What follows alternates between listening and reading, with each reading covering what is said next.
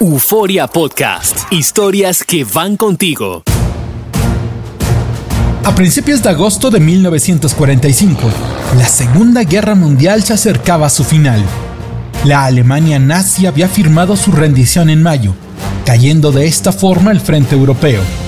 Pero en el Pacífico, el ejército japonés, devastado, seguía en pie de lucha. La feroz resistencia en junio de ese año en Iwo Jima hizo reflexionar a los aliados sobre los riesgos que llevaría una posible invasión terrestre a Japón. Los pilotos kamikazes y las bombas humanas eran estrategias usadas por los nipones y que podrían costarle la vida a millones de personas. Para tratar de reducir los daños, la alternativa fue usar el arma más letal en la historia de la humanidad, la bomba atómica. El 6 de agosto, a las 5.50 de la mañana, hora japonesa, partió con destino a la isla principal el bombardero Enola Gay, cargando en sus entrañas a Little Boy, nombre clave de la bomba, que tenía que caer sobre la T que se forma en el puente Aloy, sobre el río Ota. El curso del viento hizo que la bomba explotara a las 8.19 horas del tiempo local en el hospital Shita, desatando el infierno nuclear en la ciudad de Hiroshima. En ese instante, entre 70 y 80 mil personas murieron. Tres días después, la ciudad de Nagasaki fue el siguiente blanco. El 15 de agosto, el emperador Hirohito anunció por la radio la rendición incondicional del Japón y sus colonias. 56 años, 10 meses y 24 días después, a 600 kilómetros del lugar de la primera explosión, Brasil y Alemania disputaban la final del 17 Campeonato Mundial de Fútbol. Por primera vez en la historia, la máxima competición llegaba a suelo asiático. Euforia Podcast y TUDN presentan Leyendas del Balón, un podcast original que contará los acontecimientos, anécdotas y protagonistas de los 90 años de la historia de los mundiales de fútbol. Yo soy Octavio Rivero y te invito a que escuches este episodio. Japón y Corea 2002. El fútbol llega a Asia. Luego de la derrota militar, Japón perdió todas sus colonias, incluyendo Corea, que había caído bajo dominio japonés desde el final de la guerra ruso-japonesa de 1904. Como en Alemania, Corea también fue dividida. Los soviéticos se quedaron con los territorios del norte, mientras que los norteamericanos dominaban el sur de la península, por lo que se acordó que el paralelo 38 sería el límite entre el dominio comunista y el capitalista. En 1950, los norcoreanos, usando armas y tanques soviéticos, invadieron al sur, comenzando una guerra que devastó al país, ya de por sí, empobrecido por los casi 40 años del dominio japonés. Las tropas norcoreanas incluso conquistaron Seúl, la capital de Corea del Sur, pero el apoyo norteamericano hizo que los surcoreanos pudiesen recuperar los territorios y luego de tres años de guerra, llegó un armisticio que sigue hasta nuestros días, ya que ambas Coreas mantienen una paz tan frágil que cualquier mínimo movimiento diplomático podría acabar con ella. En Japón, las fuerzas norteamericanas ocuparon el archipiélago desde 1945 hasta 1952. Un año antes, los dos bandos firmaron en San Francisco, California, un acuerdo mediante el cual Japón se comprometía a renunciar a sus sueños imperiales. A cambio, y tal como sucedió con Alemania en Europa, recibiría ayuda económica de los aliados, temerosos de que el empobrecido pueblo japonés decidiera dar el paso al comunismo. De esta forma, comenzó un periodo de crecimiento económico sin igual en la historia del país, que, en tan solo 100 años, pasó de ser solo una nación aislada a convertirse en una de las economías más industrializadas del planeta. La tecnología japonesa pronto dominó en todo el mundo. Sus automóviles, televisores y aparatos electrónicos impulsaron el crecimiento del país, que en 1964 organizó con éxito los Juegos Olímpicos. En esa misma década, Corea del Sur comenzaba otro periodo similar, aunque este liderado por un dictador. 1961, un golpe de Estado encabezado por el general Park Chung-hee tomó el control del país, que vivió en el desorden y la pobreza durante los años posteriores al armisticio. Su gobierno de 18 años es uno de los periodos más controversiales en la historia de Corea del Sur, ya que fue empañado por el autoritarismo y la represión, pero también fue el cimiento sobre el cual la economía coreana se puso de pie. Park Chung fue asesinado en 1979 por su gran rival, Kim Jae-kyu, quien fue ejecutado en 1980 por este crimen, iniciando otro periodo de inestabilidad política. A pesar de esto, las empresas coreanas de electrodomésticos y automóviles se consolidaron en el mundo, haciendo que Corea pudiese organizar los Juegos Olímpicos de Seúl en 1988 famosos por la rivalidad deportiva que libraban los velocistas Carl Lewis de los Estados Unidos y Ben Johnson de Canadá, que concluyó con la victoria del canadiense y su posterior descalificación debido al dopaje positivo encontrado en sus muestras de orina. Lewis fue el rey de esos juegos, que se llevaron a cabo en medio de protestas del pueblo coreano, tras el asesinato un año antes del estudiante Park Jung-chul. El fútbol en ambos países era un deporte secundario. En Japón, una de las herencias de la ocupación norteamericana fue el béisbol, que superó a las luchas de los gigantes del sumo como el deporte más popular del país, y pronto logró tener una de las mejores ligas de béisbol del mundo. Por su parte, en Corea sucedió un fenómeno similar. El béisbol se ganó el cariño de los coreanos, que también empezaron a destacar en otro deporte, el fútbol. En 1954 debutaron en la Copa del Mundo, pero fueron derrotados por Hungría en la peor goleada hasta ese momento en la historia de los mundiales, 9 a 0. Tuvieron que pasar 32 años para que Corea del Sur volviera a participar, regresando sin mucha suerte en México 86, Italia 90 y Estados Unidos 94, sin obtener grandes éxitos. Por su parte, Japón había intentado fortalecer su fútbol durante muchos años, logrando incluso ganar la medalla de bronce en los Juegos Olímpicos de México 68, al vencer al equipo local en la final por esa presea. Esa medalla ayudó a fomentar el juego en el país, pero poco a poco fue olvidada, hasta que a principios de los 90, los dueños de la Liga Amateur Japonesa de Fútbol decidieron saltar al profesionalismo, creando la J-League, que atrajo a grandes estrellas como los brasileños Zico, Leonardo o Jorginho, además de los argentinos Ramón El Pelado Díaz, Alberto Acosta o Néstor Gorosito, y los españoles Julio Salinas y Andónigo Goicochea, que juntos hicieron que la liga se consolidara, pero no así la selección, que sufrió una dolorosa eliminación de último minuto que la dejó fuera del Mundial de 1994. Con la sede del Mundial del 2002 próxima a ser definida, tanto Corea del Sur como Japón comenzaron una guerra de relaciones públicas en torno a la sede. En sus primeros 70 años de vida, la Copa del Mundo siempre había sido jugada en Europa o América, por lo que ambas naciones buscaban organizar el primer Mundial de Fútbol jugado en Asia. Estaba decidido que el fútbol llegaría al lejano oriente, Solo faltaba esperar en dónde.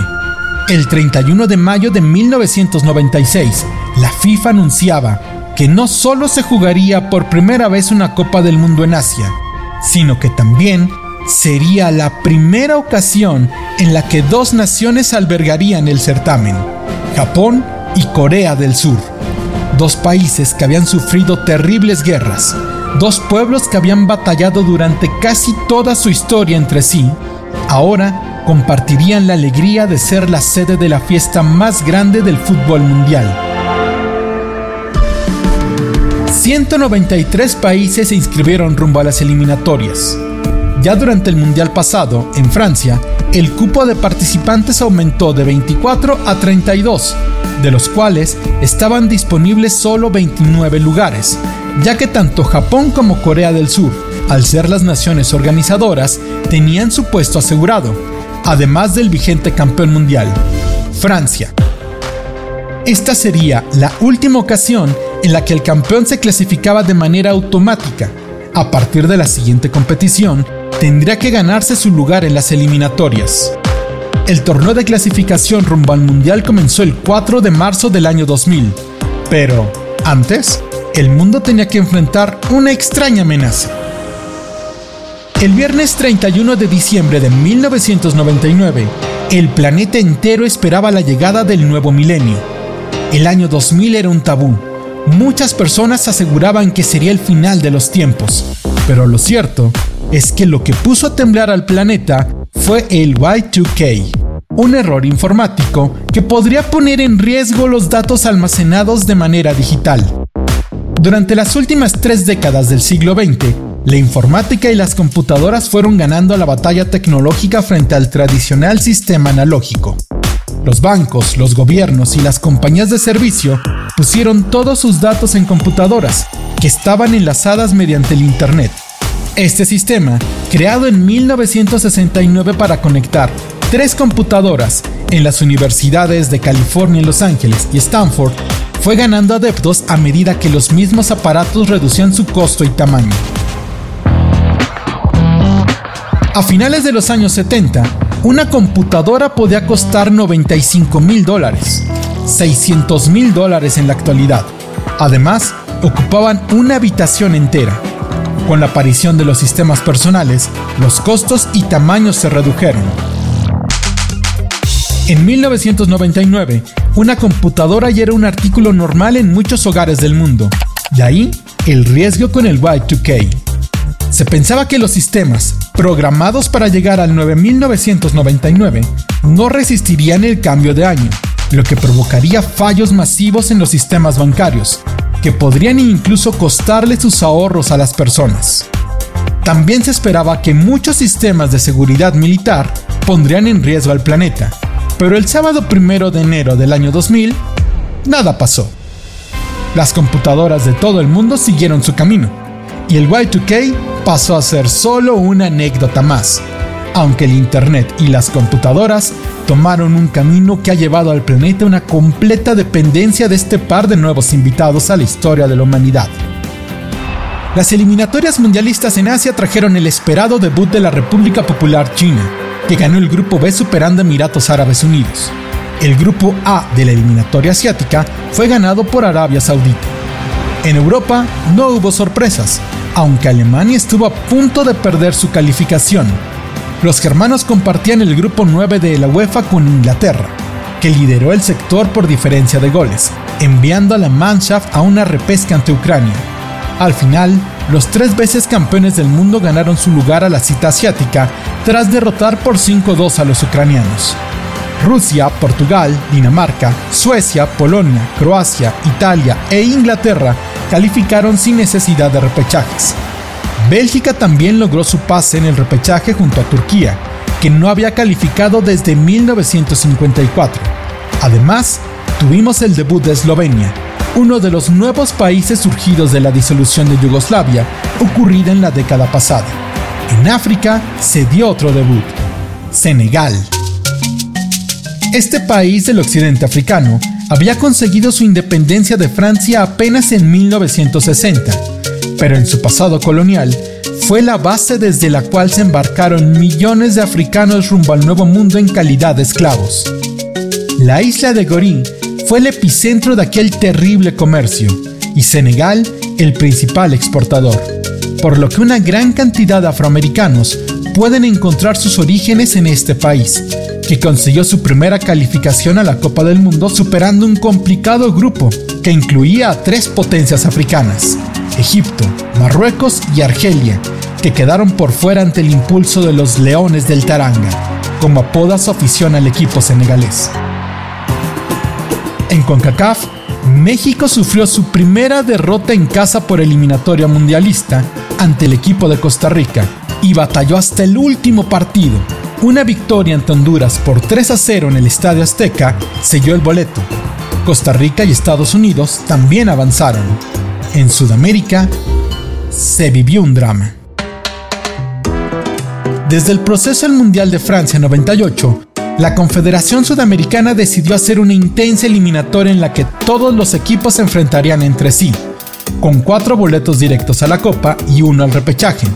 Uruguay, Colombia, Ecuador y Brasil llegaron a la última fecha con posibilidades de pelear uno de los tres lugares disponibles. Al final, Colombia fue el equipo eliminado. Los cafeteros vencieron por 4 a 0 a Paraguay, ya calificado, y se quedaron a un gol de eliminar a Uruguay. El mejor equipo de la eliminatoria y gran favorito para ganar el Mundial fue Argentina.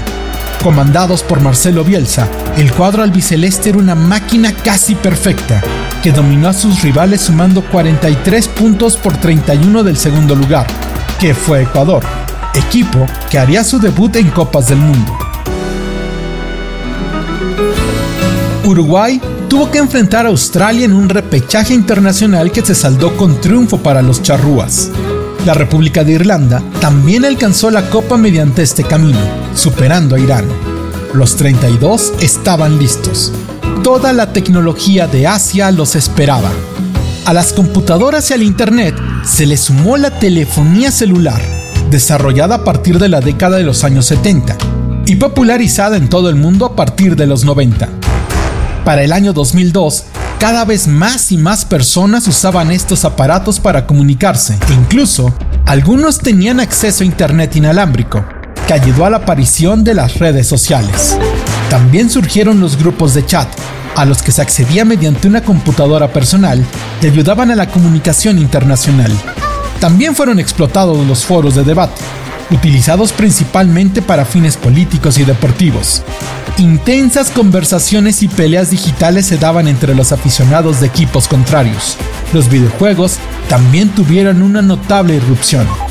Creados a partir de los años 50, conforme la tecnología fue avanzando, fueron ocupando un lugar primordial en la vida del mundo moderno. En 1972 surgieron títulos como Punk y Computer Space, que usaban gráficos muy elementales y se podían jugar en grandes máquinas que normalmente se ubicaban en establecimientos dedicados a este entretenimiento. Ese mismo año en California se fundó Atari, que llevaría entretenimiento a los hogares de todo el mundo mediante una sencilla consola manejada por dos arcaicos controles. Japón fue pieza clave en todo este proceso. De la mente del diseñador Toro Iwatani, en 1980 surgió Pac-Man, uno de los videojuegos más jugados de todos los tiempos. Pero a finales del siglo XX, otra revolución surgió en esta industria y también fue responsabilidad de Japón. En 1994, la compañía Sony dio a conocer la PlayStation, que cambiaría por completo la industria del entretenimiento. Sus nuevas y modernas gráficas hicieron que los jugadores invirtieran horas de su tiempo. Y uno de los productos estrella fue el videojuego de la FIFA, que, para el inicio de la Copa del Mundo del 2002, millones de personas podían jugar mediante consolas o computadoras personales. Este auge tecnológico trajo a Japón y Corea un cambio diametral en sus milenarias costumbres. Los jóvenes dejaron de vestirse de manera moderada, como dictaba la tradición, y comenzaron a hacerlo con un estilo que ellos llamaban yaru, decolorándose el cabello, maquillándose y usando ropas coloridas. Esta vestimenta estaba inspirada en otra gran aportación japonesa a la cultura popular, los manga. Japón ya tiene una larga tradición gráfica. En un principio, los dibujantes narraban las aventuras de los samuráis durante los siglos XVI y XVII, pero en el siglo XX contaban las hazañas de personajes como Astro Boy, Godzilla, Massinger Z e incluso dramas juveniles como Sandy Bell, Candy Candy y en época mundialista brincó a la fama Oliver Atom y los supercampeones, como se le conoce en Latinoamérica al Capitán Tsubasa. Junto a Pokémon y Dragon Ball, eran los dignos representantes del nuevo Japón. Por su parte, Corea labraba su propio fenómeno. En 1992 surgió la boy band llamada Seo Tae-jin and Boys, quienes en solo cuatro años cambiaron por completo la música coreana y fueron los pioneros de lo que en años posteriores se llamó K-pop. Así con la modernidad de los nuevos estadios, ciudades majestuosas y la mejor infraestructura jamás vista, Japón y Corea del Sur recibieron al mundo el 1 de diciembre del 2001 en el Centro de Convenciones de Busan. Los 32 equipos conocieron su suerte. El partido inaugural lo jugaría en la actual campeona del mundo y de Europa, la selección de Francia, enfrentando a su excolonia, la selección de Senegal. La Copa Mundial de Japón y Corea estaba por comenzar. A comienzos del año 2002, una nueva moneda nació, el euro. Nueve años antes, en 1993, los países más industrializados de Europa acordaron la creación de la Comunidad Económica Europea, un núcleo que agruparía las principales economías del viejo continente.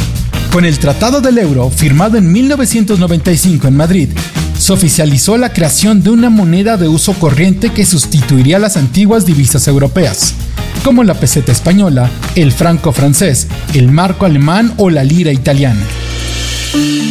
El primero de enero del año 2002 entró en vigor el euro, que unos días después provocó una oleada de intoxicaciones, porque las monedas causaron reacciones alérgicas a miles de personas en todo el continente. Pero este no fue el único cambio propiciado por la comunidad europea.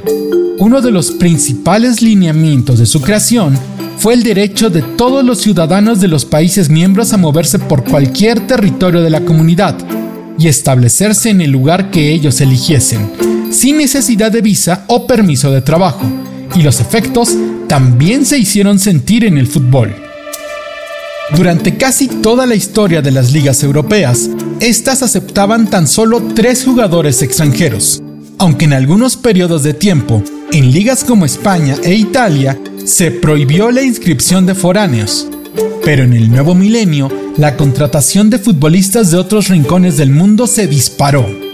Para la temporada 95-96, el equipo español Real Madrid solo contaba con 5 jugadores no nacidos en España. Ya en la temporada del 2001-2002 contaba con 9 jugadores, mientras que equipos como el Barcelona sumaba 15 y el AC Milan 16. Una de las variables a la ley de derechos de la Unión Europea daba la opción de ciudadanía a todos aquellos nietos de ciudadanos europeos nacidos en cualquier rincón del planeta. En Sudamérica, esto propició un nuevo éxodo masivo de jugadores argentinos, brasileños y uruguayos, que encontraban en sus orígenes la posibilidad de militar en las ligas europeas, sin ocupar plaza de extranjeros. Así llegaron a Europa jóvenes como Lionel Messi, nieto de italianos y españoles, Esteban Cambiaso o Pablo Aymar, entre cientos de otros casos. Ya en la Copa del Mundo, en el Grupo A se dio la primera gran sorpresa. Francia, campeona del mundo y de Europa, era liderada por el extraordinario Zinedine Zidane, quien unas semanas antes había coronado campeón de la Champions League con el Real Madrid, marcando en la final ante el Bayer Leverkusen de Alemania uno de los mejores goles en la historia del torneo, una maravillosa volea desde afuera del área grande que fue incrustarse en el ángulo de la meta alemana. Francia también contaba con el joven Thierry Henry y el delantero de la Juventus, David Trezeguet, apuntalando un equipo lleno de estrellas que militaban en los mejores clubes de Europa. Pero cayó en la inauguración por 1-0 ante Senegal. En su siguiente compromiso, el equipo galo igualó a 0 ante Uruguay, para llegar al último encuentro de la fase de grupos obligado a vencer a Dinamarca. Pero al minuto 22, los daneses se fueron al frente. La presión terminó por comerse a Francia, que dejó de ser el mejor equipo del mundo el 11 de junio del 2002, al ser eliminado en la primera ronda del torneo. Senegal y Dinamarca avanzaron a la fase de octavos de final. Los africanos igualaron a tres con Uruguay en su último partido y continuaron con vida en su primer mundial. El grupo B no tuvo sorpresas. España y Paraguay superaron la fase, dejando eliminados a Sudáfrica y Eslovenia. El grupo C vio el debut y despedida de China, que perdió sus tres partidos. En ese mismo sector se encontraba Brasil. Tras haber sufrido hasta el último partido en las eliminatorias, los brasileños por fin mostraban su verdadero potencial. Jugadores como Ronaldo, Rivaldo y Ronaldinho eran admirados por todo el mundo. El yogo bonito en su máximo esplendor. Atrás de ellos, la defensa brasileña podía presumir de, tal vez, la mejor pareja de laterales de la historia, Roberto Carlos y Cafú. En términos generales, la verde amarela era lo más cercano a la perfección. No pasaron apuros para avanzar de ronda. Junto a ellos, Turquía se calificó gracias a la diferencia de goles, ya que igualaron en cuatro puntos con Costa Rica, pero los ticos resintieron la goleada por 5-2 ante Brasil en el último partido de la fase de grupos, lo que los dejó afuera del torneo. En el grupo D sí que hubo sorpresas. Portugal cayó eliminado ante Estados Unidos y Corea del Sur, a pesar de tener uno de los equipos más talentosos del mundo. Polonia también regresó a casa temprano. En el grupo E, Alemania y la República de Irlanda dejaron en el camino a Camerún y Arabia Saudita, que fue vapuleada en el primer partido de ese sector por Alemania, quien los doblegó por 8 a 0. En el grupo F sucedió otra tragedia futbolística. Argentina, comandada por Marcelo Bielsa, había dominado la eliminatoria mundialista con jugadores como Juan Román Riquelme, Gabriel Batistuta, Hernán Crespo y Pablo Aymar, entre otros tantos talentosos jugadores pamperos que hicieron que su pueblo se entusiasmara con una posible tercera coronación. Y vaya que lo necesitaban. En el mes de diciembre del 2001, Argentina había sufrido la peor crisis económica de su historia. Durante años, su economía mantuvo el tipo de cambio de un peso por dólar, principalmente gracias a los muchos préstamos y créditos adquiridos por los anteriores gobiernos. El 1 de diciembre del 2001, el gobierno del presidente Fernando de la Rúa emitió un decreto en el que se prohibía que los argentinos pudiesen sacar más de 250 dólares semanales del banco, una medida que fue llamada como el corralito y que desató una serie de protestas que llevaron a De la Rúa a renunciar y a Argentina a un impago con sus acreedores, que hizo que el país perdiera la confianza de los inversionistas y tener en solo dos meses tres presidentes. La única esperanza de los argentinos era una alegría generada por la selección nacional, que compartía grupo con Inglaterra, Nigeria y Suecia. En el primer partido, los albicelestes derrotaron a Nigeria y se ubicaron en el primer lugar junto a Inglaterra. En el segundo, la gran rivalidad entre ingleses y argentinos volvió a dejar otro capítulo en la historia del torneo. Un gol de penal de David Beckham le dio el triunfo al equipo de los Tres Leones. Suecia venció a Nigeria, dejando todo servido para una definición cardíaca de ese grupo. Inglaterra empató sin goles con Nigeria y en Miyagi, Suecia y Argentina empataron a un gol. Con este resultado, Argentina caía eliminada en primera ronda, uniéndose a Francia y a Portugal como las grandes decepciones del torneo. El grupo G fue ganado por México e Italia avanzó como segundo lugar, mientras que Croacia, semifinalista en el Mundial pasado, y Ecuador regresaron a casa. En el grupo H, Japón y Bélgica consiguieron su pasaje a los cuartos, dejando en el camino a Túnez y Rusia. Los duelos de octavos de final comenzaron el 15 de junio.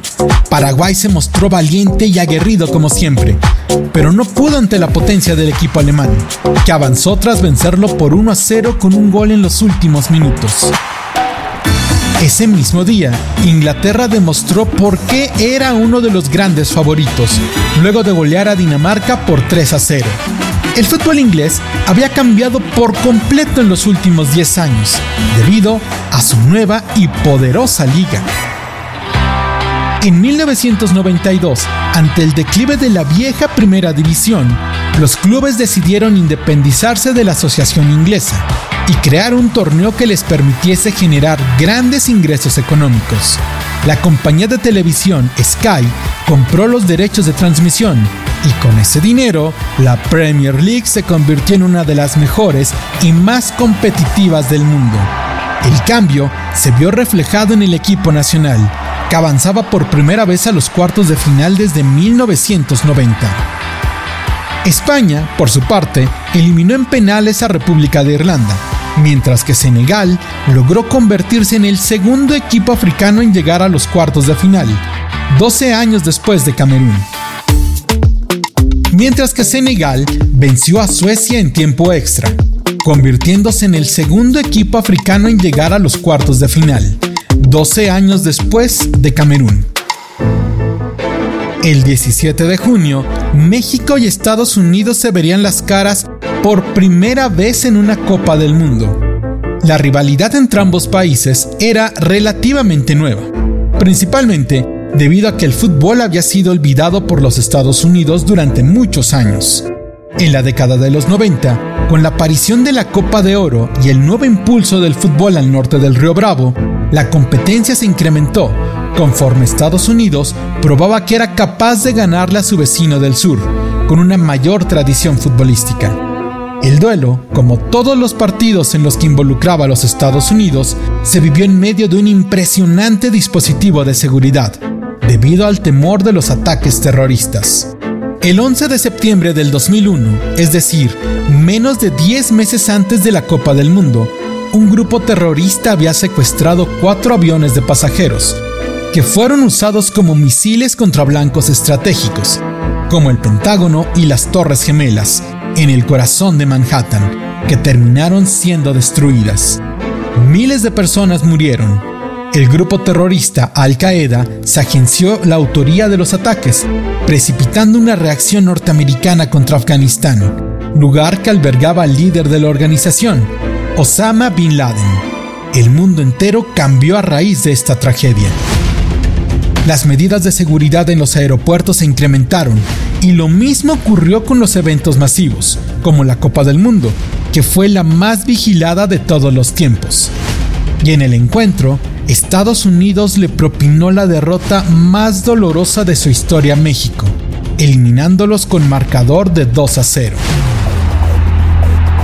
Ese mismo día, Brasil volvió a demostrar su calidad, derrotando a Bélgica. El 18 de junio se vivió una jornada agridulce. Japón quedó eliminado en manos de Turquía. Mientras tanto, Corea del Sur, con un muy polémico arbitraje del silbante ecuatoriano Byron Moreno, asombró al mundo derrotando a Italia para meterse por primera vez en su historia a los cuartos de final. Los ocho mejores equipos del mundo estaban listos. El 21 de junio comenzaron los cuartos de final y el primer duelo del día era la final adelantada. Brasil contra Inglaterra. Por primera vez en el torneo, el cuadro brasileño se mediría un equipo del mismo potencial y peligraba su carrera rumbo al título. Al minuto 23, Michael Owen puso al frente a Inglaterra, pero casi al final del primer tiempo, Ronaldinho empató para Brasil el juego era una lucha de estilos, hasta que, en el segundo tiempo, Rivaldo puso a los amazónicos en semifinales. El gran villano fue el arquero del Arsenal, David Seaman, que se equivocó en el gol del empate sudamericano. Más tarde, Alemania puso punto final a la aventura de Estados Unidos, al derrotarlos por 1 a 0. Al día siguiente, Turquía y Senegal se enfrentaron en un duelo histórico, Cualquiera de los dos equipos accedería a su primera semifinal, y el juego fue cerrado y sin muchas opciones. Al finalizar los 90 minutos, el choque continuaba empatado a ceros. Desde el Mundial de 1998, la FIFA había decidido finalizar los juegos en tiempo extra con la polémica regla del gol de oro, que ponía un abrupto final cuando caía el primer gol. Al minuto 94, Ilhan marcó el tanto del triunfo para Turquía, fue la última vez que esta regla fue usada. España jugaría ante Corea del Sur, que disfrutaba del apoyo de su afición, y disfrutó aún más, eliminando a los ibéricos en penales, luego de una muy discutida actuación del árbitro Gamal Al-Gandur. Dos notables invitados y dos novedades buscarían disputar la final de la Copa del Mundo en el hermoso estadio de Yokohama Alemania y Corea del Sur chocaron el 25 de julio en Seúl, con la gran estrella alemana Michael Ballack marcando el único tanto del partido, con el que los germanos cumplían su parte. Eran finalistas. Solo restaba por esperar a que Brasil venciera a Turquía para firmar uno de los duelos más esperados en la historia del fútbol mundial. En Saitama, Japón, la verde amarela batalló contra un valeroso equipo turco que no cedía hasta que al minuto 49 Luis Ronaldo Nazario, el fenómeno, marcó el gol del triunfo para Brasil, que firmaba su cita para la final, ni más ni menos que ante Alemania.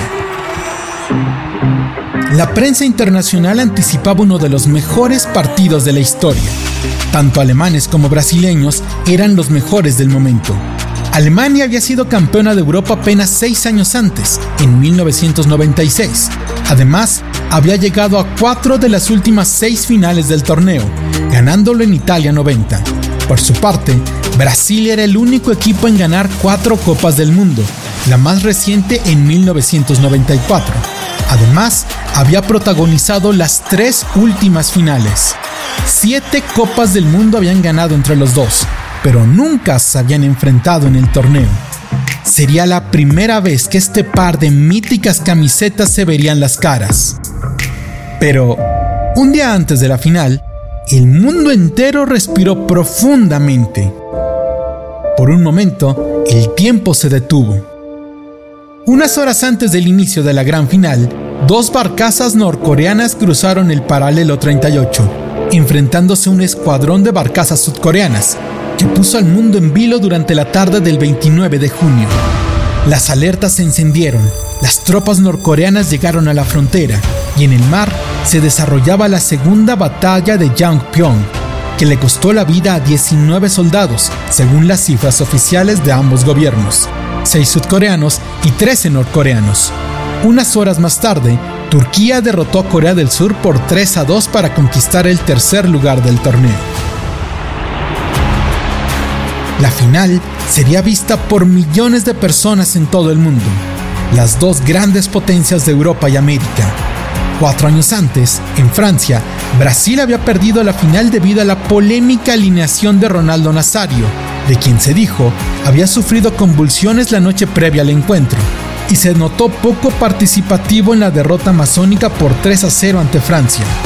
Ahora, Ronaldo llegaba como líder goleador, había marcado seis goles en la competición y era acompañado por un equipo de estrellas en cada una de sus filas. Por su parte, Alemania notaba la ausencia de Michael Ballack. Amonestado ante Corea del Sur, se perdería la final por acumulación de tarjetas, afectando la ofensiva germana.